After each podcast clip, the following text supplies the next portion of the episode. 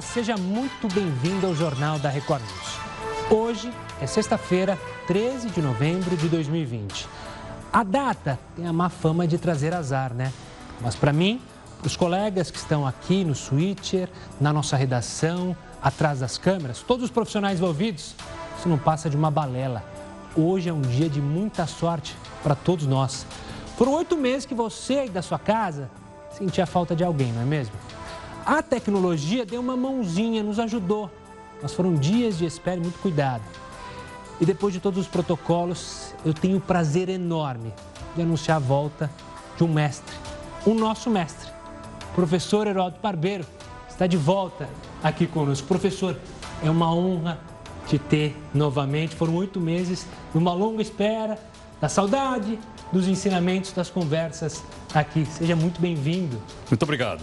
Olha, Gustavo, para mim também foi um grande aprendizado, né?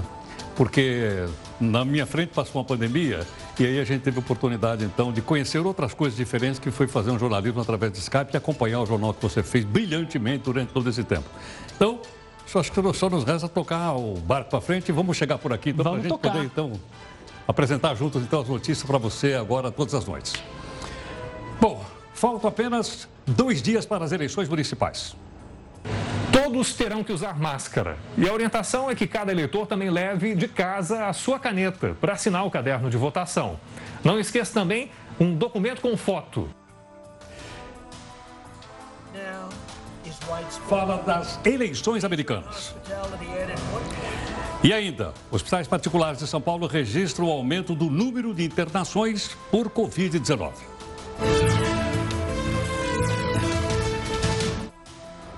Como você sabe, essa edição também está ao vivo no nosso canal do YouTube e no Facebook da Record News. Você pode acompanhar onde você quiser, a hora que você quiser. Olha, por causa da pandemia do coronavírus, muita gente vai ser diferente nessas eleições. Vai ser diferente de todas as outras que eu já vi. Olha que eu já vi eleição que não acaba mais. É muita eleição. Nessa é idade história. aqui já passou muita eleição. Mas uma coisa não mudou. Qual é? O direito direito a gente votar e dever, enquanto cidadãos, a gente chegar lá e escolher o melhor candidato a prefeito e o melhor candidato para vereador. Votar é um direito e também um dever dos eleitores. Decidir os rumos da cidade deveria ser um motivo de entusiasmo, mas eles prometem, prometem, só aparece de quatro em quatro anos e nada faz. Faz tempo que eu não voto mais em ninguém. Por quê? Ah, não é muito, muito decepcionada. Para este cientista político, não há dúvidas. Não participar da votação, não indo votar ou votando em branco ou nulo é um erro. Se desejamos uma cidade melhor, temos que dar a nossa contribuição e fazer isso com responsabilidade. A grande questão é quanto que nós é, procuramos de fato saber quem ele era para depois não ficarmos sempre com a ideia que escolhemos mal, depois nos decepcionamos e na próxima eleição acontecer a mesma coisa. Primeiro é fugir do efeito manada. O voto é seu. Vote pelas suas convicções, não as de um parente ou um vizinho. Eu diria ao eleitor: não se exima do seu direito de cidadão. Não se omita da sua responsabilidade sobre o futuro da sua cidade e do Brasil e não abra mão de ser um crítico permanente por querer coisas boas. Todos terão que usar máscara. E a orientação é que cada eleitor também leve de casa a sua caneta para assinar o caderno de votação. Não esqueça também um documento com foto. Na cabine, o primeiro voto será para vereador. São cinco números. Depois, o eleitor vai votar para prefeito. Dois números. O Tribunal Regional Eleitoral estima que o tempo gasto na cabine de votação será, em média, de 30 segundos. Esperamos que é, não tenham, não haja muitas filas pelo fato de, nestas eleições municipais de 2020, ter, termos apenas dois votos. O Tribunal Regional Eleitoral estimula que os eleitores baixem o aplicativo e-Título, que pode ser utilizado como documento de identificação no dia do voto. Quem estiver fora do domicílio eleitoral pode justificar a ausência online, pelo celular. Eu acho que não haverá tanta abstenção. Mas é claro, aquelas pessoas que estiverem com febre, tiveram é, com, com sintomas, na minha visão, essas pessoas não deveriam comparecer. isso que ele falou é interessante, né? Essa abstenção, a gente ainda não tem ideia, né, Heroto? Mas ela pode mexer de fato com a eleição, dependendo do público que justamente não for por receio. Obviamente, tem muita gente que ainda está com medo e, claro, não quer ir a um local onde vai ter uma movimentação de pessoas, o que é perfeitamente normal, né, professor? Agora, uma coisa curiosa, a gente acompanhou aí, você liderou aqui a gente, a eleição americana. E você veja que lá foi exatamente o contrário. Tá? Uma quantidade imensa de pessoas que não tinham votado, e lá o voto é, é optativo, não é como aqui que é obrigatório. Não é? E as pessoas ou saíram para votar, ou as pessoas fizeram votação pelo correio. Nós não temos aqui ainda a é, votação pelo correio nossa urna eletrônica. domingo a gente vai fazer uma, uma, cobertura aqui, vai ser rápida a, a apuração, etc, etc. Mas você veja o seguinte, que você pode levar mais gente para votar, pode mudar o, o, resultado. Se for menos, também pode mudar o resultado. É, a gente tem que ficar de olho isso em várias cidades. É bom lembrar que o Tribunal Superior Eleitoral, por causa da pandemia, a gente falou até aqui, né, Heroto, tem programado análises para ver sobre o voto remoto, seja ele pelo correio, como é nos Estados Unidos, digitalmente, enfim. Vamos agora até o Rio de Janeiro, Heroto, porque para a gente vai falar com a Vivian Casanova para saber como estão os preparativos para as eleições deste domingo lá no Rio. Uma boa noite, Vivian de prioridade para os eleitores com mais de 60 anos, né? Das 7 da manhã às 10 da manhã será um horário eu não estou ouvindo, São Paulo. Acho que a gente não está ouvindo a Vivian. Vamos daqui a pouco retomar o contato com a Vivian para saber como é que vai ser a situação no Rio de Janeiro, que assim como São Paulo, tem uma eleição que promete para o segundo turno, né? Quem irá para o segundo turno? A gente tem dois candidatos, tanto no Rio, Eduardo Paes e Bruno Covas aqui em São Paulo, saltando um pouquinho na frente e outros três candidatos ali brigando pelo lugar no segundo turno. Eu acho que quem não vai para o. Acho que estava olhando aí, pelo menos duas cidades não devem ir para o segundo turno. Uma é Belo Horizonte. Essa está de lavada, né? Não, não, o Calil está disparado. E a outra, salvo engano, é a cidade de Salvador. Onde o candidato do DEM, me fugiu o nome dele agora, mas ele também está disparadão na frente. Em todo caso, como a gente vai estar domingo aqui, vai acompanhar passo a passo, né? A gente vai poder confirmar isso ou não. É, é bom lembrar. Domingo, uma programação toda especial da Record News. Heroto estará aqui, eu estarei aqui, toda a nossa equipe estará aqui para trazer todas as informações sobre essa eleição municipal. E é bom lembrar, né, Heroto, para quem quiser também, bater na tecla, hashtag salário de vereador igual de professor. Professor. Né? A Olha, gente já está com a Cássio? Eu, eu não sei. Estamos, Estamos, lá, então? Vamos conversar com ele, então? Vamos. Professor Acácio Miranda da Silva Filho, professor de Direito Eleitoral. Professor, obrigado pela gentileza, pela participação conosco aqui no Jornal da Record News. Boa noite, Heródoto. Boa noite, Gustavo. É sempre um prazer estar acompanhado por vocês. Professor, será que as pessoas vão ter mais dificuldades para voltar para vereador, haja vista que são cinco números, enquanto que para prefeito são apenas dois? Eu confesso, Heródoto, que as pessoas talvez tenham mais dificuldade para decorar o número do candidato do que para votar propriamente. Lembrando que nestas eleições as pessoas votarão só para dois candidatos, ao passo que em eleições anteriores as pessoas precisam votar para cinco ou seis candidatos. Diante disso, eu acho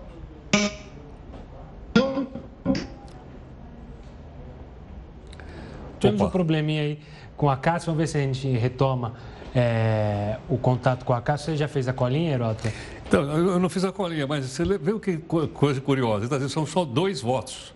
Na outra eleição, nós votamos deputado estadual, federal, senador, governador e presidente. Fizemos cinco votos.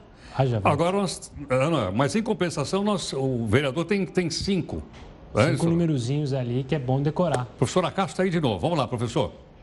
Por favor, conclua. Voltamos. Então, nestas eleições, especificamente, é, por conta de somente dois cargos, há uma maior facilidade. Você dizia, Heródoto, que em determinadas eleições há necessidade de nós votarmos para cinco cargos, deputado estadual, deputado federal, senador, governador e presidente, enquanto em outras eleições nós votamos para dois senadores, portanto, dois cargos. Diante da complexidade das eleições anteriores, eu imagino que nesta basta que as pessoas votem para dois cargos, mas A lei eleitoral permite que, no caso de dificuldade de lembrar o nome dos seus candidatos, você pode levar uma colinha, um impresso com o número do seu candidato a vereador ou da sua candidata a vereadora e com o número do seu candidato a prefeito ou da sua candidata a prefeita. Acácio, eu queria tocar num ponto que a gente se acostumou, infelizmente, que é com as fake news. Lá atrás, em, é, na última eleição presidencial, se explorou muito isso. Nessa eleição, é uma impressão minha que as pessoas aprenderam a lidar melhor com a fake news ou por ser regionalizada, as fake news não tomam uma proporção nacional como tomam durante uma eleição presidencial? Gustavo, eu acho que nós precisamos olhar para alguns fatores. Primeiro, é, por ser uma eleição regionalizada e considerando que 90% dos municípios brasileiros são pequenos, portanto, há o contato direto com os candidatos à vereança ou com os candidatos à prefeitura, é, o papel das redes sociais é menor. E há um segundo fator, que é a preocupação da justiça eleitoral no combate às fake news. É, o Ministério Público Eleitoral tem promotores trabalhando 24 horas por dia no combate às fake news. O Congresso Nacional também cumpriu o seu papel, porque no início de 2019 houve no Código Eleitoral a criminalização das fake news e, em terceiro lugar, é necessário que nós façamos justiça também aos nossos eleitores. Eu percebo uma maior consciência por parte dos eleitores no combate a fake news, seja não propagando as fake news, seja não divulgando as fake news e seja também denunciando a existência de fake news para as autoridades eleitorais. Professor Acácio, eu estou preparando uma roupa especial para ir votar domingo. Não é essa daqui, essa daqui do, do apresentador do jornal. A minha roupa é o seguinte: eu vou com a camiseta do meu candidato, eu tenho um broche do meu candidato, eu tenho um chapéu do meu candidato. E a pergunta é o seguinte: vou poder votar com essa minha roupa de domingo ou não? Você bem ponderou, Heródoto, do seu candidato. Fosse você o candidato, você não poderia ir trajado desta forma, uma vez que tal vestimenta é vedada aos candidatos.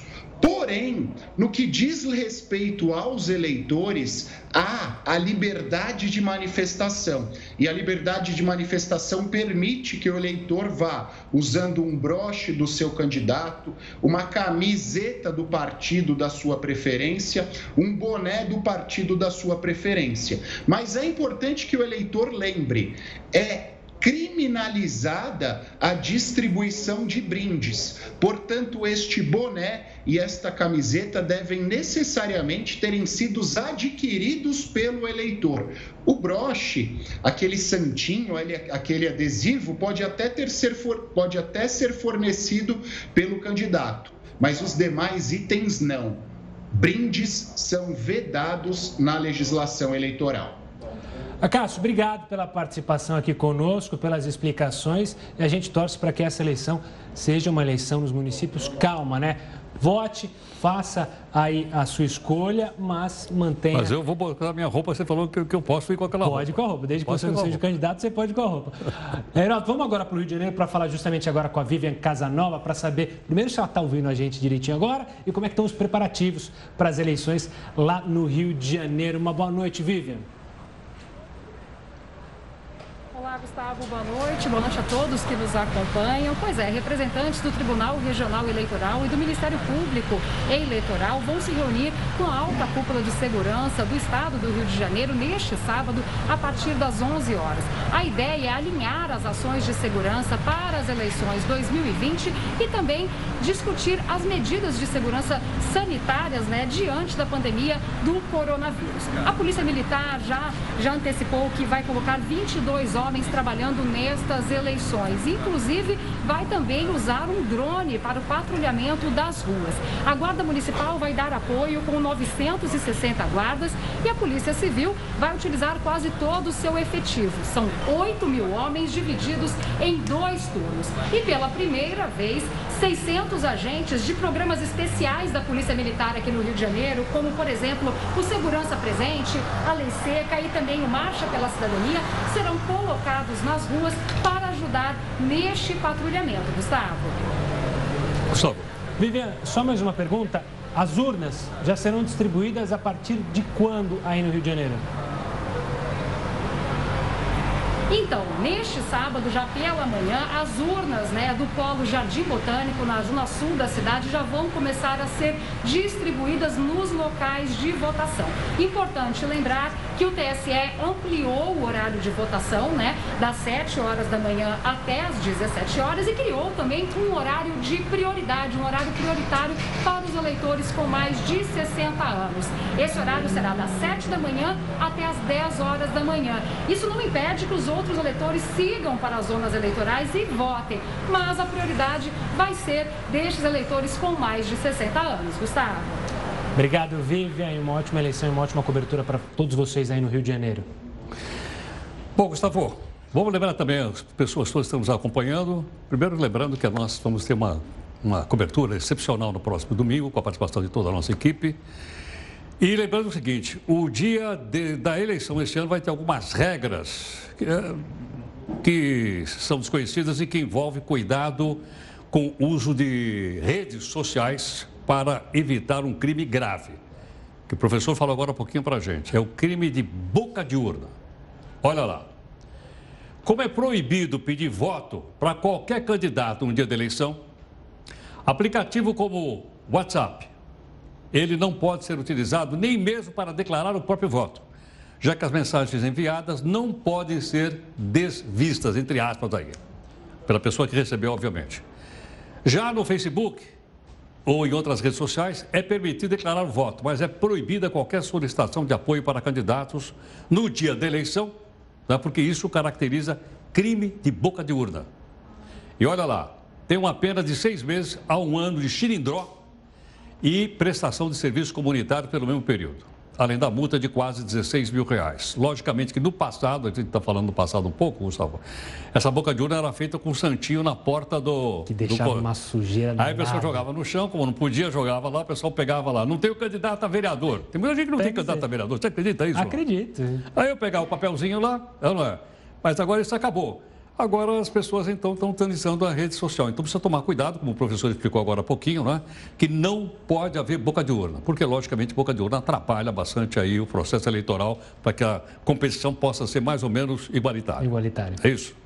Bom, lembrando que este sábado é o último dia permitido para propagandas eleitorais nas ruas, já que o Heraldo estava justamente falando sobre os santinhos. Né? Os candidatos podem sair às ruas entre 8 da manhã e 10 da noite. O descumprimento desse prazo é configurado também como crime eleitoral, né, Heródoto? Exato. Bom, quero lembrar mais uma vez, então, que no próximo domingo você acompanha aqui uma cobertura especial da Record News sobre o dia das eleições em todo o Brasil. Você vai trabalhar domingo também ou não? E eu estarei aqui com você. Eu não, não falaram. Vai, tá, vai estar. Tá. Voltou é para voltar todo, Herota. Não tem essa não, não tem moleza mais não. É claro que a gente sempre tomando todos os cuidados, é bom lembrar, os cuidados é, do distanciamento, eu e o manter uma distância segura para evitar qualquer tipo de problema. E domingo estaremos aqui ao famoso até o arroz secar. Ou seja, até sair todos os candidatos vitoriosos, você acompanha, acompanha aqui uma cobertura especial. E olha, um candidato à prefeitura de Búzios, como você sabe, no estado do Rio de Janeiro, sofreu um atentado enquanto dirigia. O nosso companheiro, que é o Lúcio Castro, tem aqui mais informações. Lúcio, conta pra gente aí, Lúcio.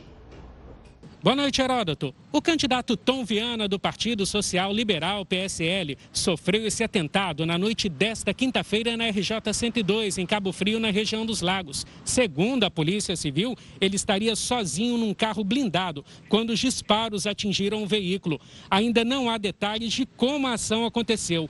Tom não ficou ferido e comunicou a tentativa de homicídio na delegacia de Búzios, que investiga o caso. Também não há informações sobre detidos pelo crime. O candidato disse nas redes sociais que dois homens em uma moto fizeram a abordagem e dispararam cinco vezes na direção do motorista. Voltamos aos estúdios do Jornal da Record News. Mais um caso de violência contra Mais candidato. um, no Rio, Ilan. No Rio. Olha, será que o Brasil está se aproximando de uma segunda onda de infecções por coronavírus? Você vai saber no próximo bloco, aqui no Jornal da Record News. Continue conosco. Estamos de volta para falar de Donald Trump, hein, Heroto? Enfim, ele falou publicamente nesta sexta-feira, depois da eleição que segue sendo conturbada. O discurso aconteceu pouquinho tempo depois das redes de TV americanas anunciarem a vitória de Joe Biden nos estados da Geórgia e do Arizona. Trump levou os delegados da Carolina do Norte. Apesar de ainda não admitir a derrota, o republicano adotou nos microfones um discurso mais enigmático. Vamos ver. Com os resultados desta sexta-feira, Joe Biden chegou a 306 votos no colégio eleitoral contra 232 de Donald Trump. Biden é o primeiro democrata em 28 anos a vencer no estado da Geórgia.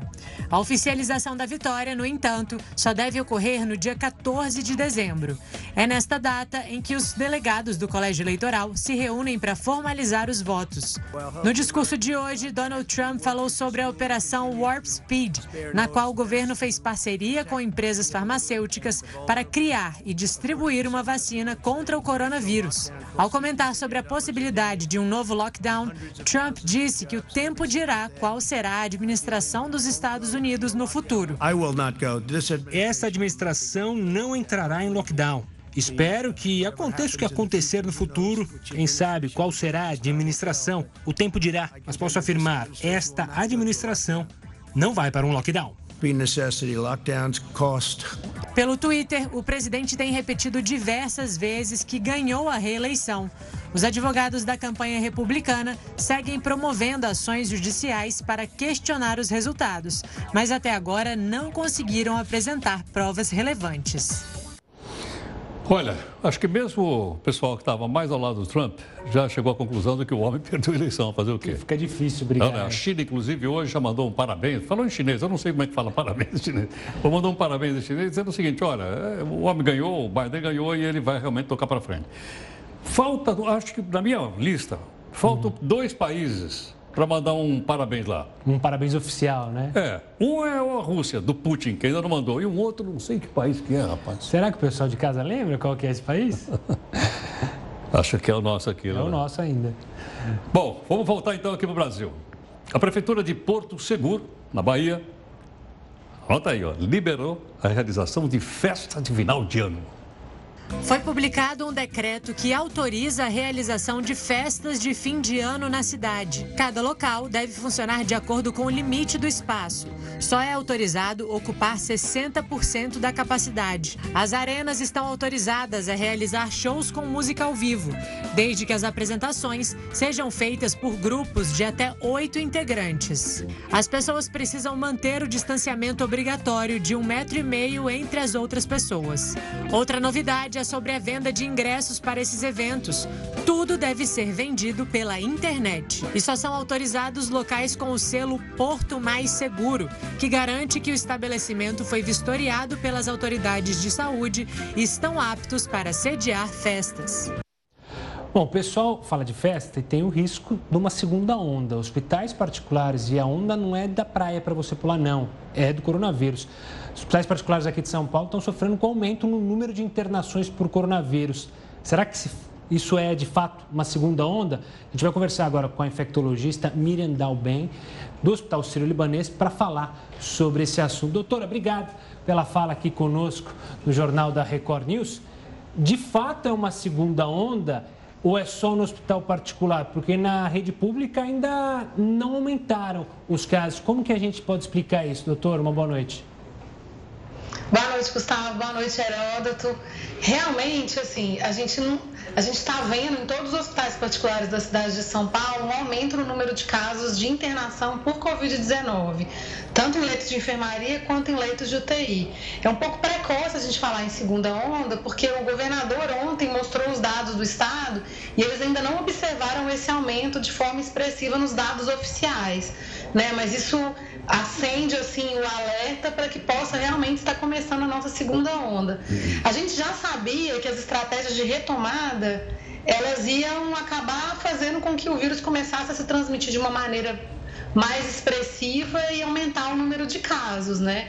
E a gente sabia também que essa população que é atendida nos hospitais particulares é uma população que conseguiu fazer o, o home office, então que se expôs menos, na, conseguiu fazer melhor o isolamento social, né? Então que eles têm, na verdade, uma prevalência de imunidade contra o coronavírus menor do que a população de baixa renda. Então já era esperado que nessa população a gente tivesse um maior número de casos na segunda onda. Vamos ver.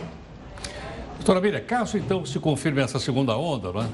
está sendo anunciada, o vírus é o mesmo ou ele sofreu alguma mutação ou há outro tipo diferente? Como é que é isso aí?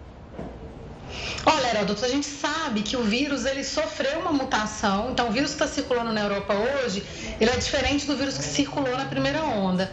Mas essa mutação, até o momento, ela não se mostrou ter nenhum tipo de impacto em relação à transmissibilidade ou ao quadro clínico da doença. Então, na verdade, quando a gente tiver uma segunda onda, que é muito provável que a gente tenha, a gente não sabe se é agora, né? Essa segunda onda, ela não tem a ver com mutação do vírus, não. Ela tem a ver porque a gente ainda não tem uma prevalência de pessoas imunes ao coronavírus suficiente para impedir que uma nova onda aconteça. Né? A gente estima que a gente tenha que ter aí mais ou menos 50% a 70% das pessoas já imunes ao novo coronavírus para não haver possibilidade de ter uma nova onda. E no momento a gente tem no máximo 26% das pessoas já imunes ao novo coronavírus, por exemplo, na cidade de São Paulo. E doutora, para evitar essa segunda onda, para vocês infectologistas, quais são os cuidados que a gente pode alertar, principalmente os governantes, para evitar essa segunda onda e evitar também o fechamento que, obviamente, ninguém aguenta um lockdown, ainda mais depois de um lockdown que a gente vê gigante. O Heroto sabe muito bem disso. Ótima pergunta, Gustavo. Na verdade, assim, evitar uma segunda onda é praticamente impossível, né? O que a gente consegue fazer é fazer com que essa segunda onda seja bem amena, com um pico bem ameno, que a transmissibilidade ocorra de maneira bem lenta. Para a gente fazer isso, a gente tem que seguir as recomendações que já foram colocadas nas estratégias de retomada, que são aquelas colocações, aquelas regrinhas, na verdade, que diminuem a transmissibilidade do vírus, né? Então, uso de máscara por todos, o distanciamento social, é, evitar aglomerações, deixar os ambientes bastante aerados, evitar aglomerações de pessoas em ambientes fechados. Infelizmente, o que a gente tem visto é que as pessoas não têm respeitado essas regras que são tão necessárias. Né? Vocês acabaram de mostrar aí, por exemplo, uma prefeitura autorizando uma festa com grande, grande aglomeração de final de ano. Né? Então é isso que a gente tem que evitar. Doutora Miriam, é, outra questão acho que é interessante a gente lembrar é o seguinte: você lembra agora um pouquinho mesmo que os números estão caindo no Brasil como um todo e especialmente aqui em São Paulo. Então chama atenção quando uma determinada classe social, que é o pessoal mais abonado, é, passa então a ter uma, vamos dizer assim, uma incidência maior. Mas eu queria te perguntar o seguinte: existe o chamado efeito rebanho ou isso é o mito? O efeito rebanho que você fala é imunidade de rebanho, né? É ela existe. Para todas as doenças infecciosas que induzem imunidade, a gente sabe é, que quando você atinge um determinado, é, uma determinada prevalência de pessoas já imunes àquele, àquele, àquela doença, né, que a gente chama de imunidade de rebanho, a probabilidade de uma pessoa que está transmitindo a doença encontrar uma, uma pessoa que está suscetível à doença para haver uma transmissão, ela fica muito reduzida. Então você diminui muito a chance de ter um surto, por exemplo, né? É, no caso do novo coronavírus, baseado nos dados de transmissibilidade que a gente tem do vírus, a gente tem a expectativa que essa imunidade de rebanho seja em torno de 50%, 70%. Né? Então a gente tem que atingir uma prevalência de pessoas já imunes ao novo coronavírus de 50% a 70% para evitar que a gente tenha uma nova onda. Isso pode ser feito através das pessoas pegarem a doença ou através de uma vacina, né? Doutora, obrigado pela participação aqui conosco mais uma vez, respondendo as nossas perguntas, sempre muito solícita. Uma ótima sexta-feira, um ótimo final de semana para a doutora, que também vota. É, Herói, tem que votar também, doutor também tem que votar. Sem dúvida. Bom, nós temos outros assuntos importantes para você. Logo depois do intervalo, você vai acompanhar aqui e vamos ter mais informações sobre eleições municipais. Não esqueça que é domingo e que tem cobertura especial aqui na Record News. Bom, Gustavo, vamos continuar com a eleição então? Bora. Olha, a gente ouviu agora um pouquinho o Rio de Janeiro, você viu a participação do nosso repórter. E agora a gente vai para o Recife, para a gente acompanhar também, porque as eleições lá parecem que estão bastante competitivas, tudo bem? Vamos aqui com a participação então do nosso companheiro, o repórter Ciro Guimarães. É você, Ciro. Boa noite, Heródoto. Aqui em Pernambuco, mais de 6 milhões de eleitores devem votar no próximo domingo. O maior colégio eleitoral é aqui a capital pernambucana. No Recife, um pouco mais de 1 milhão e 100 mil eleitores devem ir às urnas no dia 15 de novembro. O menor colégio eleitoral é a cidade de Ingazeira, no sertão do estado, com um pouco mais de 3 mil eleitores. São 660 candidatos a prefeito em 184 municípios e mais de 19 mil candidatos a uma vaga de vereador em todo o estado. Aqui na capital pernambucana são 11 candidatos a prefeito do Recife e a expectativa é de que possa sim acontecer um segundo turno aqui na capital pernambucana. Hoje, nesta sexta-feira, mais de 4 mil urnas foram encaminhadas, principalmente para as sessões eleitorais aqui da região metropolitana. O efetivo da Polícia Militar, que vai reforçar a segurança, principalmente nas cidades do interior, também começou a seguir hoje aqui do Recife. Voltamos aos estúdios da Record News. E o que é interessante do Recife, Heroto, é que se tem muita gente que briga em família por causa de eleição, imagina como é que está lá, porque, para você que não sabe, para você que é do Recife, sabe muito bem, a disputa é entre primos. Possivelmente a gente vai para o segundo turno com João, é, João Campos, filho, falecido Eduardo Campos, com a prima Marília Reis, ou seja, é uma é uma campanha que chama atenção por essa disputa que pode... E eles são de partidos diferentes, é isso? São de partidos. O PSB, João Campos e a Marília Reis do PT. PT. Então vamos lá, vamos acompanhar. A gente vai contar tudo do que acontece lá no Recife e das outras cidades também, lá no domingo, dia da eleição. Vamos falar do Tribunal de Contas da União, que divulgou que o Estado de São Paulo tem mais de 200 candidatos beneficiados pelo auxílio emergencial. E eles têm um patrimônio que ultrapassa um milhão de reais, acredite se quiser. Só na capital há indícios de que 48 candidatos a vereador receberam auxílio emergencial, emergencial mesmo com patrimônio declarado acima de 300 mil reais. No estado todo, 1.980 candidatos, entre vereadores, prefeitos e vice-prefeitos, foram beneficiados pelo programa. Lembra, tinha é, esportista que também ganhou o, o, auxílio e agora também político que está se candidatando ainda já pegando dinheiro da população mesmo não precisando. E olha, não vamos esquecer o seguinte: nós colocamos, nós, os cidadãos, 2 bilhões de reais nessa campanha aí. 2 bi. Fora o bi que a gente pagou para os partidos políticos. E fora, as urnas eletrônicas custam 700 milhões de reais. Só para você ter uma ideia quanto é que custa. Claro, a democracia tem seu preço, a gente tudo bem. Mas, além disso, quer dizer, o sujeito vai lá e ainda pega o auxílio emergencial, quer dizer, não dá para entender, né? Não dá para receber o nosso voto um cara desse, certo? Não, não? dá. Bom, depois do Pernambuco, depois do Rio de Janeiro, vamos então, então para Porto Alegre, no Rio Grande do Sul, e a participação de mais um companheiro nosso, que é o Vitor Costa. Bom, Vitor, como é que estão as coisas por aí, Vitor?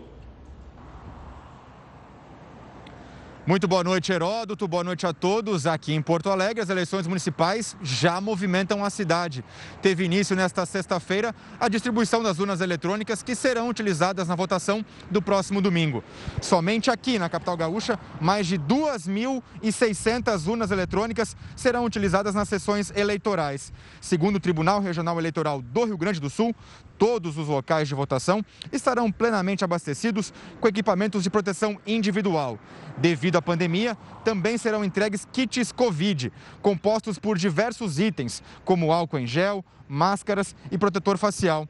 A disputa para a Prefeitura de Porto Alegre tem agora 12 candidatos. Nesta semana, um deles renunciou devido à impugnação da chapa junto à Justiça Eleitoral.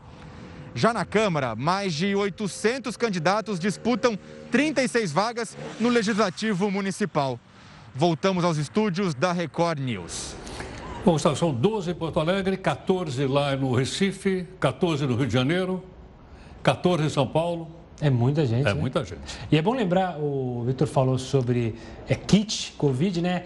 É bom lembrar o pessoal de casa, quem, quem puder, levar a própria caneta, porque tem que assinar a lista ali de presente. Então leva a sua própria caneta para justamente não ter, evitar uma troca aí de passa-caneta, apesar, segundo o Tribunal Superior Eleitoral, vai ter álcool gel para todo mundo lá, tanto para os mesários quanto para quem vai votar, né? Eu vou levar a minha bic. Ah, leve, leve, leve a canetinha ali, ó, fica na hora. Vamos falar agora das tropas do Exército, que estarão presentes em dezenas de cidades nas eleições deste ano. Diversos municípios do Piauí também vão receber esse reforço. Toda a logística está pronta para que os militares do Exército atuem durante o primeiro turno das eleições municipais. 169 cidades do Piauí vão receber o efetivo, composto por 2.100 militares. O Tribunal Regional Eleitoral do Piauí foi o responsável por indicar os municípios onde o Exército Brasileiro vai atuar nestas eleições. Os militares devem se apresentar nos locais de votação a partir das 7 horas da manhã do sábado, dia 14, onde devem permanecer até a apuração e divulgação dos resultados. O Exército Brasileiro vai estar atuando por meio de um decreto presidencial, né, que foi aí, após solicitações do Superior Tribunal Eleitoral. Além do Exército, as eleições vão contar com mais 4.400 homens e mulheres das polícias militar, civil, federal, Guarda Municipal e Polícia Rodoviária Federal. Nós estamos aqui embarcando hoje em 16 locais de embarque, aqui no Comando Geral e outros 15 locais estão embarcando nesse momento toda a tropa, transporte vistoriado, checado, diária paga, pessoal embarcado, se apresentando hoje em cada município para já iniciar esta grande operação por parte da Polícia Militar. Então é monitorar realmente o que vai passar em cada município para que a gente possa, junto com a Justiça Eleitoral, garantir exatamente a eleição tranquila aqui no estado do Piauí. E a gente torce para essa eleição ser tranquila, né? Apesar de a gente saber de inúmeros problemas e ter mostrado, né? Os ataques a candidatos, que é algo que tem chamado muito a atenção, né, Heródoto? Sem dúvida. Bom, você segue aqui acompanhando todos os detalhes sobre as eleições municipais. A gente vai ter mais informação para você daqui a pouquinho, logo depois do intervalo. Da Record News de volta. Olha, o Ministério da Saúde admitiu hoje que pode ter sido alvo de um ataque hacker na semana passada, desde quando vem enfrentando problemas para restabelecer a normalidade nos sistemas. O secretário executivo da pasta, Elcio Franco, também fez um alerta à população sobre uma tentativa de golpe. Preste atenção. O Ministério da Saúde não está realizando nenhuma pesquisa, tampouco solicita dados particulares via telefone aos usuários do SUS. Contamos com o apoio da imprensa para alertar a nossa população e evitar golpes que estão sendo aplicados em nome do Ministério da Saúde. E eu vou dar minha contribuição aqui, Heródoto, porque eu fui vítima desse golpe. Não caí porque já sabia, mas eles ligam, falam que, é, que são do Ministério da Saúde, então você fica alerta. Fala, olha, a gente está fazendo uma pesquisa da Covid, aí ele te passa. Olha, na sua casa tem criança de 6 anos, teve algum sintoma? E você vai respondendo. Você vai respondendo, a pessoa acredita, né? E aí, ele, e aí que vem o golpe. Ele vai te falar, olha, então vou te mandar um código via SMS no seu celular, você me passa esse código e aí está registrado. É nessa hora que é o golpe que aí ele pega o acesso ao seu WhatsApp. Então é bom ficar muito atento você aí de casa. Sem dúvida. Bom, Uh, vamos falar um pouquinho do vice-presidente. Quando a gente fala do vice-presidente uh, Hamilton Mourão, geralmente é diferente do presidente. O vice hoje afirmou que a vitória de Joe Biden está ficando irreversível. O vice-presidente disse que, como indivíduo, ele reconhece que a vitória de Joe Biden na eleição presidencial dos Estados Unidos está cada vez mais irreversível e que a definição no Arizona, estado vencido por Biden, de acordo com as projeções de diversos veículos da imprensa americana, deixou a situação mais difícil de ser revertida. O vice-presidente ainda deixou claro que não responde pelo governo brasileiro. Ele disse também que acredita que brevemente o Brasil vai reconhecer o resultado da eleição. Nesta sexta-feira, veículos da imprensa americana projetaram vitória de Joe Biden no estado da Geórgia e de Donald Trump na Carolina do Norte. Esses eram os dois últimos estados que ainda contavam os votos. Vamos para o Amazonas saber como é que está o estado? Está se preparando para as eleições de domingo? O repórter Marcos Lima tem as informações. Já está tudo pronto para as eleições no estado do Amazonas. As urnas começaram a ser enviadas ainda no mês de outubro, por conta da dificuldade de locomoção nos 61 municípios que fazem parte do interior do estado. A maioria só é possível chegar por meio de barco. Então, os 2 milhões e 500 mil eleitores estão aptos para votar no domingo e já está tudo pronto. O maior colégio eleitoral é na capital, Manaus, onde 1 milhão 331.513 pessoas vão às urnas no domingo para escolher prefeitos e vereadores. Gustavo, temos mais um convidado aqui para participar conosco. Vamos lá, então. Vamos conversar então com o cientista político Rafael Cortes. Rafael, obrigado mais uma vez pela gentileza por atender aqui o Jornal da Record News. Eu que agradeço, é um prazer, Heródoto Gustavo, estar conversando com vocês. Rafael, é possível dizer que a eleição presidencial de 2022 começa na próxima segunda-feira, dia 16, depois da eleição municipal ou não? Olha, Heródoto, até não é um exagero retórico, não. Né? Começa do ponto de vista da montagem, da estratégia dos partidos, né? eles vão aprender agora um pouco sobre o humor do eleitorado e, num certo sentido, um projeto de eleição presidencial precisa de bases políticas mais sólidas. Então, é justamente os prefeitos, vereadores, é que ajudam a construir um palanque eleitoral dos candidatos, seja para governador, seja para presidente. Então, por exemplo, o candidato a presidente vai visitar o município, quem organiza essa visita quase sempre está associado a representantes eleitos em determinada cidade. Rafael, essa eleição corrobora mais uma vez que o mundo digital é, define de fato o resultado. A gente tem candidatos que, mais uma vez, não têm um fundo eleitoral tão grande quanto outros, mas sabem investir no mundo digital. É nessa linha, cada vez que passa, a gente tem maior certeza que é nesse público que tem que atingir? Tem um efeito certamente, Gustavo, sobretudo numa eleição em meio à pandemia que restringiu bastante atividades tradicionais de campanha. Né? Essa, uma parte dessa atividade, inclusive, tem a repercussão nas redes sociais e não há dúvida de que conseguir direcionar mensagens para determinadas fatias do eleitorado por meio do uso das redes sociais é um instrumento super importante. Agora, me parece que 2020 não tem o mesmo cenário de 2018, né? dessa novidade no uso dessas redes sociais. Acho que o, o, o efeito de variáveis do tipo tempo de TV, fundo eleitoral, também são significativos, não dá para ser desprezados. Rafael, uma outra questão que eu acho que todo pessoal aqui que nos acompanha gostaria de saber. É a primeira eleição, então, que a gente não tem coligação para vereador. Não é isso? Isso significa isso mesmo, que pode é. ou não haver uma renovação nas câmaras municipais de uma maneira geral no país ou não? Eu, eu não faria essa, essa inferência não, viu, Heródoto? Acho que o, o efeito principal dessa mudança na proibição das coligações eleitorais é aumentar, na verdade, as candidaturas para prefeito.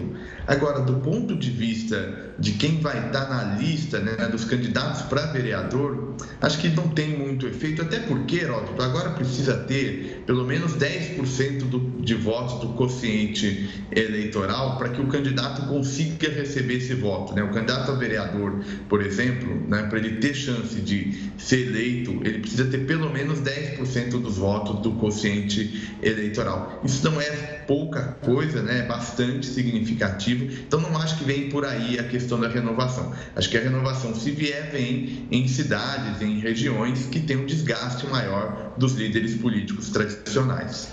Rafael, eu quero continuar é, essa questão do coeficiente eleitoral, porque muita gente ainda não sabe muito bem, não lembra muito bem. É, ou seja, aquele vereador caça-voto que puxa é, o vereador lá de baixo que teve meia dúzia de votos, só que o outro ganhou um milhão. É, isso ainda não vai existir? Vai existir? O coeficiente vai acabar com isso? É, excelente pergunta, Gustavo. Ainda existe, mas com duas diferenças. Agora é uma transferência dentro do partido, porque não há mais a figura da coligação eleitoral. Então, por exemplo, nas eleições passadas, né, eventualmente um candidato do partido A acaba elegendo um candidato do partido B, né, por conta da coligação. Isso não existe mais, né? ou seja, vai ser a transferência dentro do partido. O puxador de voto vai fazer para os próprios correligionários. Com a diferença que, mais recentemente, agora tem que ter um mínimo, não basta ter meia dúzia de votos, precisa ter esses 10% desse é, quociente eleitoral, e aí isso ajudando pelo menos a evitar que candidatos com pouquíssimo voto, né, dezenas, centenas, recebam um mandato eletivo. Rafael, o eleitor do país espalhado pelas pequenas, grandes e médias cidades deu mais atenção para o buraco da rua ou para o córrego que não foi canalizado ou com essa briga da eleição entre o Biden e o Trump?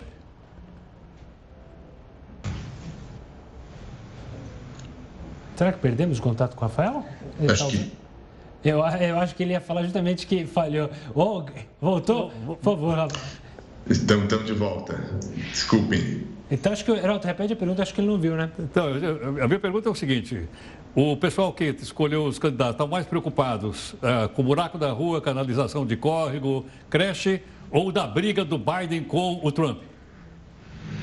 Olha, tem demanda para tudo quanto é lado, né, Heródoto? Mas acho que diante do, do peso né, que a questão da eleição norte-americana ganhou no debate público, a gente está indo às urnas, né? O eleitorado está indo às urnas, mas está também na cabeça o que se vai ter alguma influência, se a eleição do Biden nos Estados Unidos de alguma maneira antecipa o que pode ocorrer no Brasil, ou seja, política não falta nesse final de ano. O que é mais importante, acho que a gente salientar, é, num ano em meio à, pandemia, acho que vai ser super importante essa representação política. Né? Quando o Supremo decidiu que governadores e prefeitos têm um papel ativo nas políticas de combate à pandemia, em defesa da saúde pública, é importante o exercício da cidadania.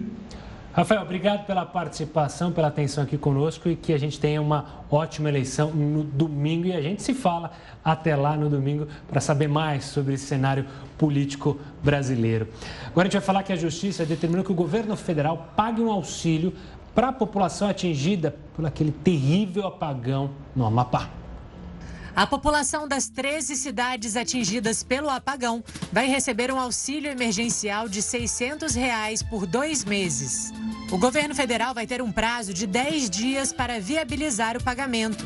A decisão acontece depois de um pedido do senador Randolph Rodrigues, da Rede. Para o juiz João Bosco da Silva, que acatou a solicitação, o auxílio tentará amenizar o problema social instalado em decorrência do apagão. Além de determinar o pagamento, a Justiça também estabeleceu que a empresa Linhas de Macapá Transmissora de Energia restabeleça o fornecimento de eletricidade no estado de forma integral em sete dias. A multa em caso de descumprimento é de 50 milhões de reais. Por outro lado, a Companhia de Eletricidade do Amapá informou que o racionamento deve continuar por mais 13 dias no estado. Esse é o tempo previsto para a chegada de um transformador a Macapá. O prazo, segundo a empresa, deve ser confirmado pelo Ministério de Minas e Energia. Bom, o Jornal da Record News fica por aqui. Obrigado, Heroto. E até domingo, hein? Até domingo na cobertura especial aqui na nossa Record News.